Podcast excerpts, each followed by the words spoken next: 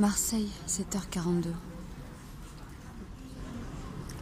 Je suis assise à la terrasse d'un fast-food américain célèbre.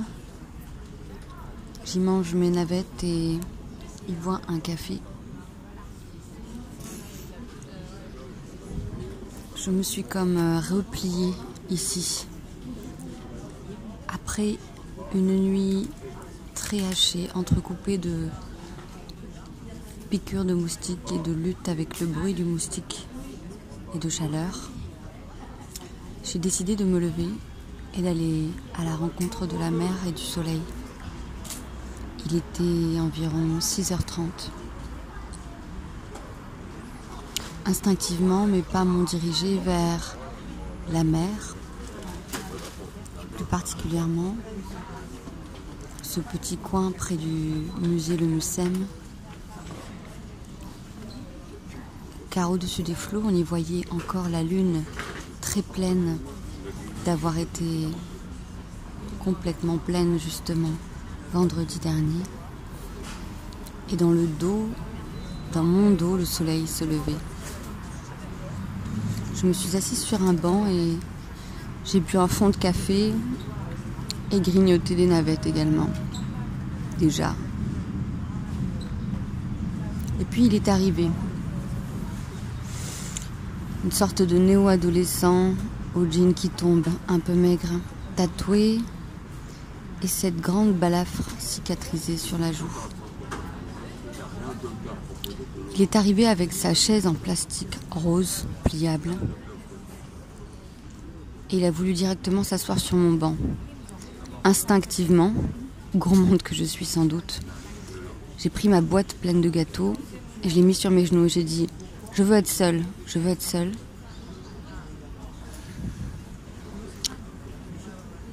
Alors,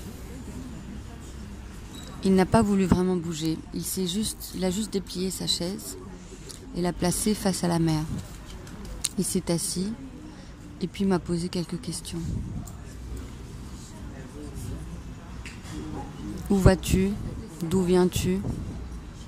Tu préfères Paris ou Marseille? Dans son allure, un air pas net. Ouais, sans doute. En tout cas, je l'aurais senti. Et puis en même temps, quelque chose d'une jeunesse. D'une jeunesse folle, d'un, espoir et d'une douceur. Enfin, en tout cas, c'est ce que j'ai ressenti. En moi, cette envie de lui proposer des gâteaux. Et quelque chose qui se détend tranquillement. Je réponds à ces questions. Regarde comme ça le paysage. Puis il se lève et va quelques bancs plus loin chercher ou faire quelque chose. Je ressens presque un manque. Il réapparaît quelques instants plus tard et se rassoit, l'air plus fébrile avec un objet dans sa main. Je pense instinctivement drogue.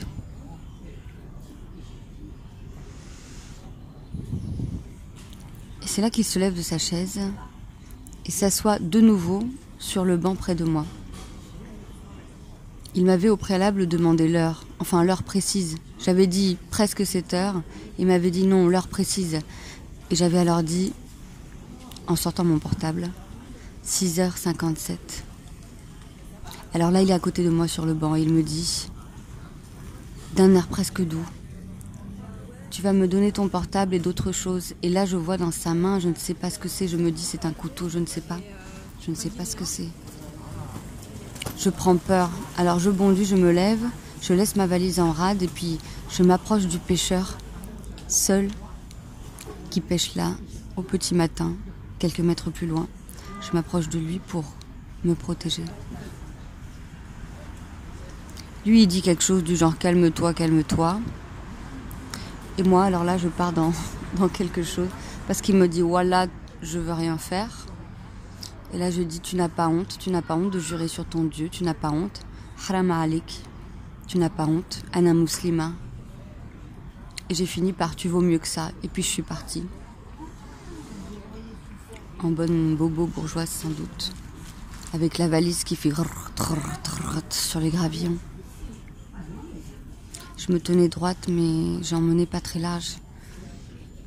J'étais comme sonnée en fait de cette presque agression. Je dépasse deux hommes barbus.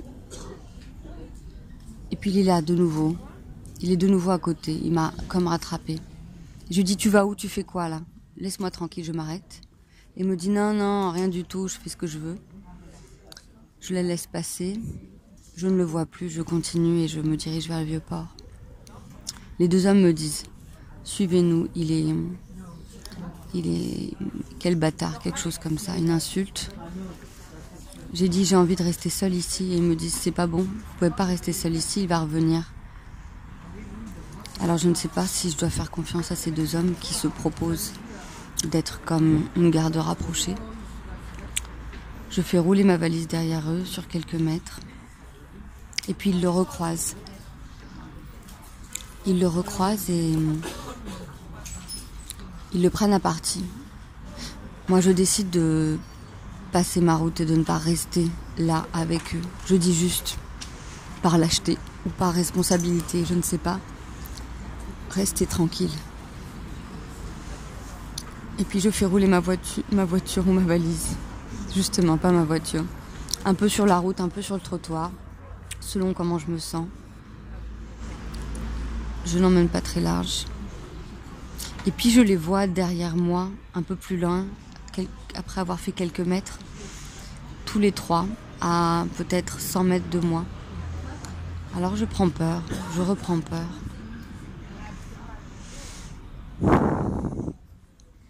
Je décide alors d'entrer dans un taxi vert. Direction la gare, monsieur. Merci.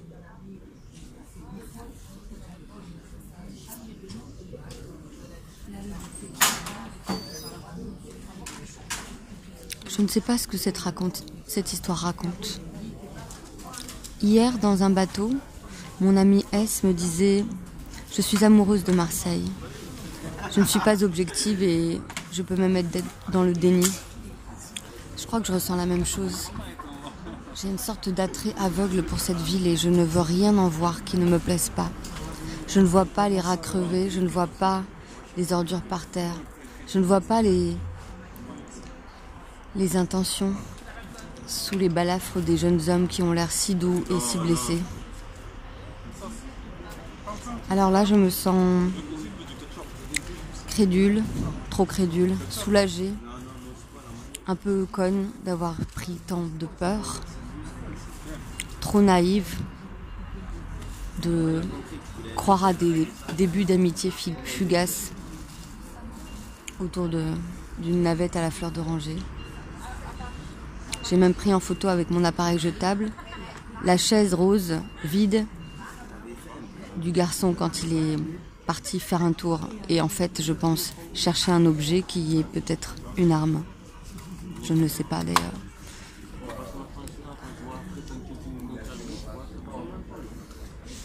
Il y a dans cette ville une violence contenue qui est sans doute la mienne et que je ne veux pas voir il y a dans cette ville des ombres qui rendent la lumière encore plus flamboyante. Il y a dans cette ville la lune qui demeure pleine alors que le soleil s'est déjà levé. Il y a dans cette ville toute cette coexistence et tous ces paradoxes ensemble.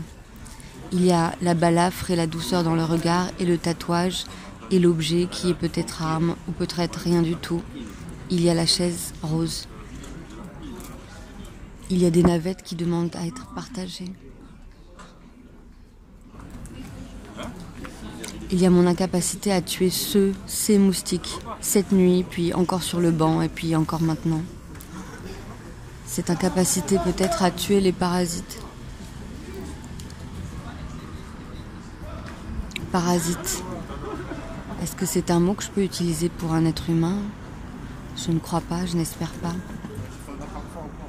Cependant, j'ai été, comment dire, poliment, importunée.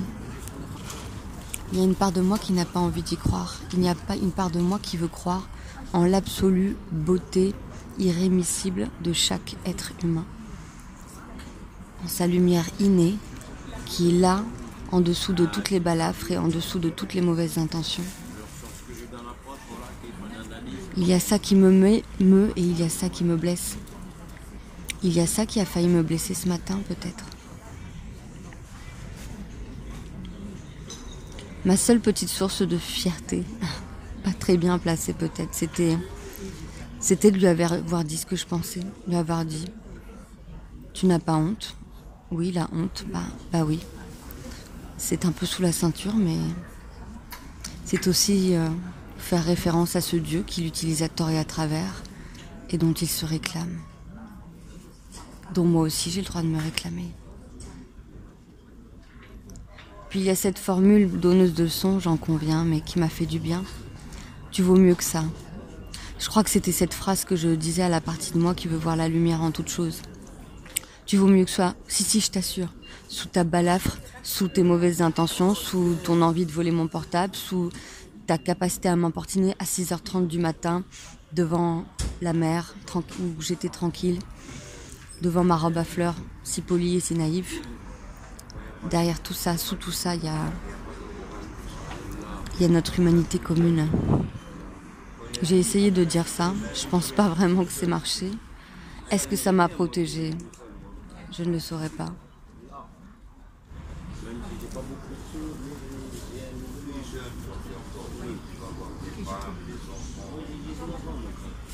Cette semaine, J amie de EC, une amie à moi, de passage à Marseille, s'est fait un peu agresser. Un homme a essayé de prendre son portefeuille dans la poche de son sac à dos. C'était la nuit, elle avait sorti son portable, elle avait regardé Google Maps. Et alors, du coup, elle a eu le sentiment d'être une proie de se comporter comme une proie ou d'être vue comme une proie ou un peu de tout ça.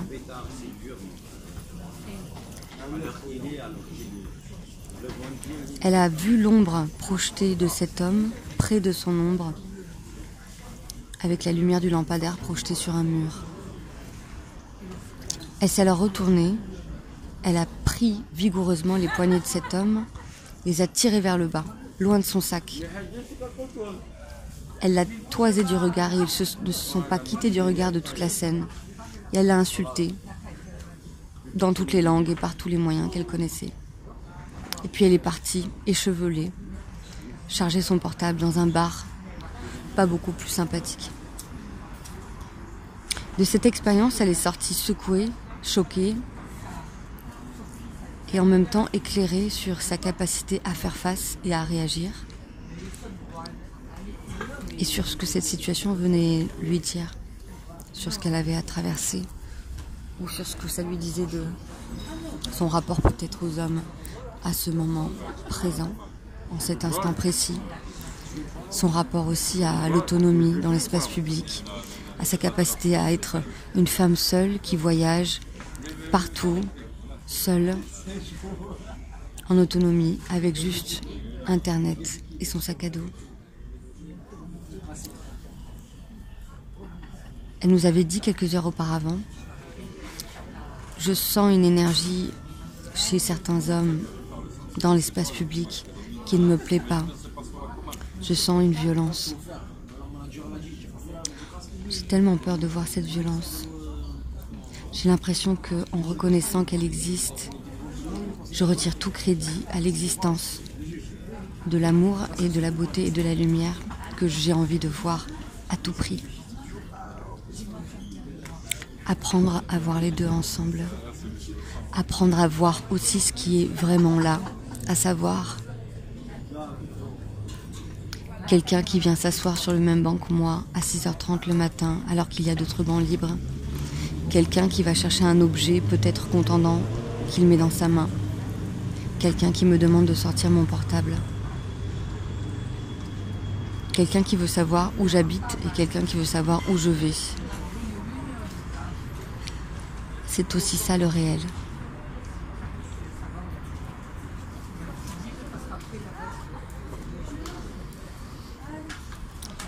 Je suis là, face à la bonne mère, Baigné de soleil, baigné du soleil matinal de ce dimanche.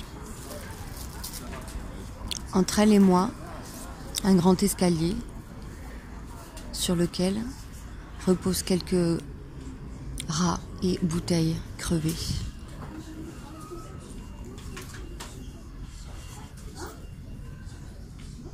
Voir la laideur avec la beauté. Voir l'ombre et la lumière. Est-ce que c'était un des petits messages ou des grands messages de l'éclipse totale de lune qui a eu lieu vendredi? Est-ce que la Terre, en s'interposant entre la lune et le soleil, montre que les deux forment un couple indissociable et leur permet d'une certaine manière de se rapprocher?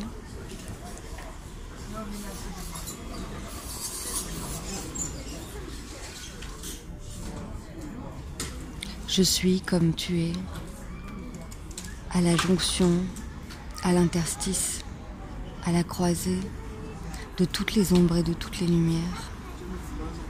Ne voir qu'un aspect des choses ne lui rend jamais justice, ni à l'autre aspect.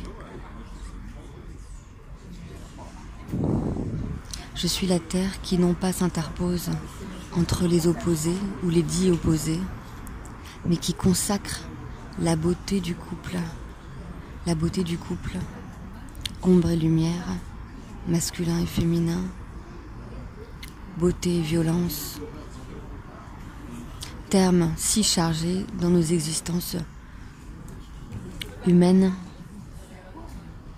qui se trouvent unifiées par ailleurs et en toute vérité. Je veux apprendre à voir le relief des choses, à voir les ombres projetées, à continuer à voir la pépite sous la balafre.